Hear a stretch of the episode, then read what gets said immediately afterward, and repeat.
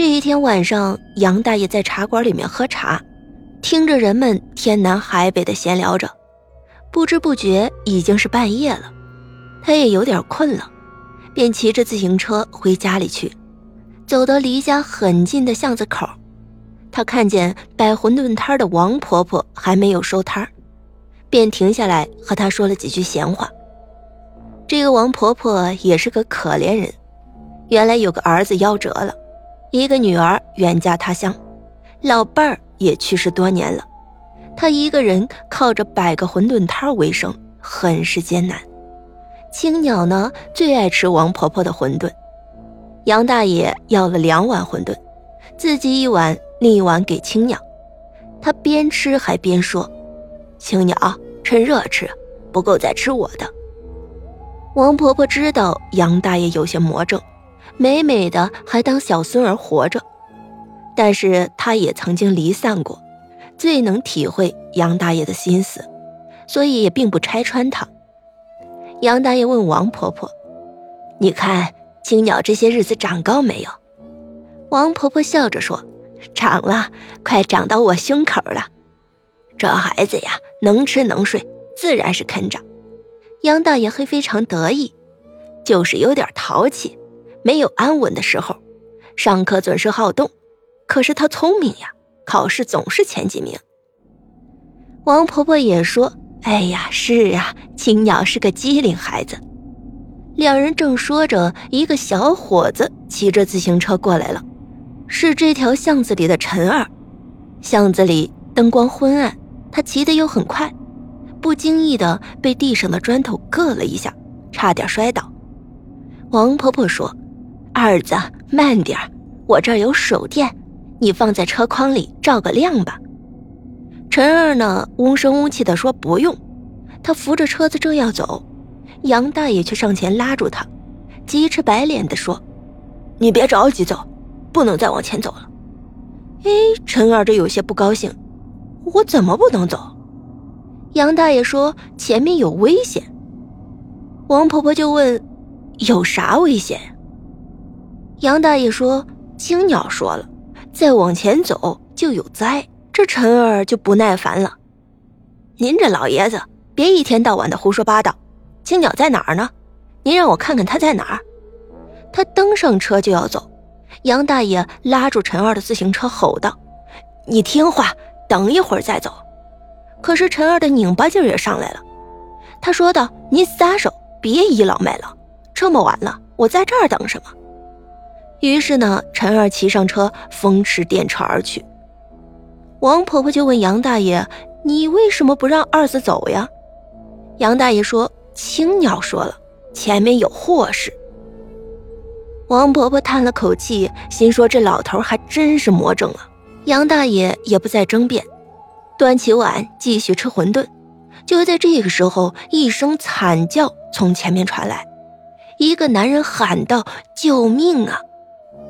王婆婆说：“是二子。”杨大爷放下碗，起身就往前跑去。他腿脚不灵便，跑不快。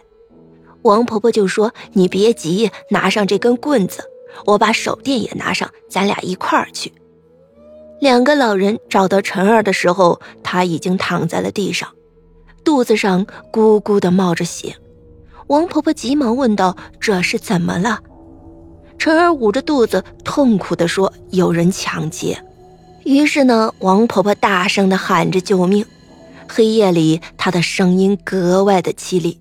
很快就有人出来了，大家该报警的报警，有的叫了救护车。陈二被送到了医院。巷子里终于安静下来的时候，杨大爷帮王婆婆收拾馄饨摊摊子。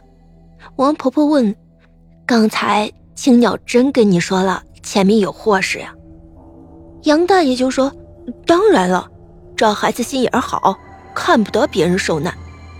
这馄饨他也没吃上，你给我打包带回家吧，让青鸟回家吃。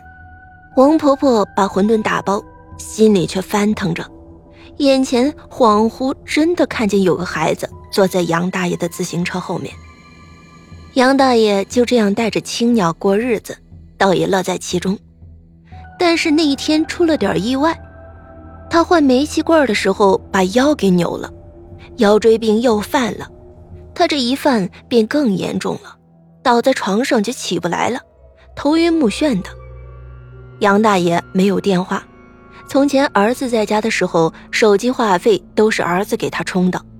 后来儿子跟他断了联系，手机也就显得有些多余了，所以杨大爷连话费也不充了。没有了手机，人也起不了床，杨大爷基本就要在床上等死了。一天过去了，两天过去了，杨大爷几乎绝望了，他感觉自己慢慢的往天上飘去，就要和青鸟走到天堂了。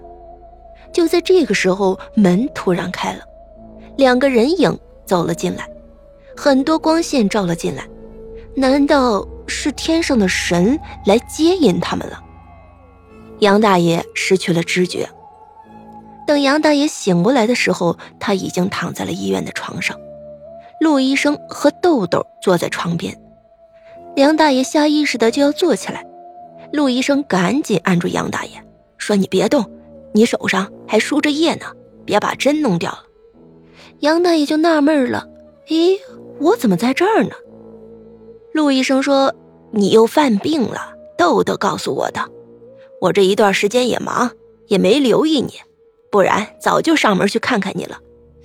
杨大爷就说：“豆豆咋知道的呢？”豆豆就说：“是青鸟告诉我的。”陆医生拍拍孙子的头说。哎呀，这孩子瞎说嘞，一定是想杨爷爷了。这两天没看到你去学校，所以要我上门去看他。可是呢，豆豆非常认真的蹙着眉头说：“这两天是双休日，没上学，真是青鸟告诉我的。我一个人在堂屋里玩，青鸟站在外面流着眼泪说爷爷病了，让我们去救他。”陆医生还是不相信。豆豆又说：“他站在堂屋门口，没有进来，他没有影子。院子里的树都有影子，门也有影子，只有青鸟没影子。”陆医生将信将疑，但还是不想让孙子信这些鬼鬼神神的东西。他对豆豆说：“你一定是梦夜了，以后不要再跟人说起了。”杨大爷病情稳定些就出院了，只是身子还是有些虚浮，家里边连个做饭的人都没有。陆医生便请来王婆婆给杨大爷做饭。王婆婆和杨大爷都是孤寡老人，在一起更是惺惺相惜，因此王婆婆对杨大爷照顾的无微不至。杨大爷病好以后，帮着王婆婆摆馄饨摊子。两个人逐渐的相依为命，陆医生看见这个情形也很欣慰，索性撮合两个人走到了一起，重组家庭，安度晚年。